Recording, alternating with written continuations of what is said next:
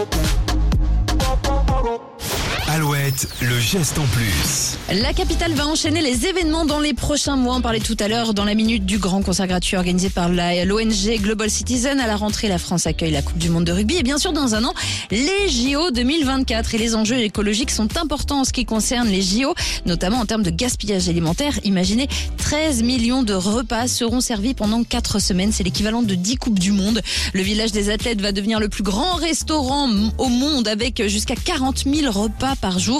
Et quand on pense aux demandes particulières de certains sportifs, on n'a pas envie d'être à la place des organisateurs. Le comité compte relever le défi, notamment en termes environnementaux, en proposant par exemple 100% de produits Origine France ou labellisés durables, une offre végétale deux fois plus importante que lors des précédents JO, assurer également une seconde vie aux équipements, limiter le gaspillage alimentaire et ne pas utiliser de plastique à usage unique, banni des JO. Il reste encore euh, beaucoup de boulot. Pour rappel, la cérémonie d'ouverture se déroulera le vendredi 26 juillet sur la scène avec un spectacle qui s'étendra sur 6 km. On a hâte de voir ça à la télé par rapport au prix des places, tout ça. Mais en tout cas, on pourra voir ça et on sera content.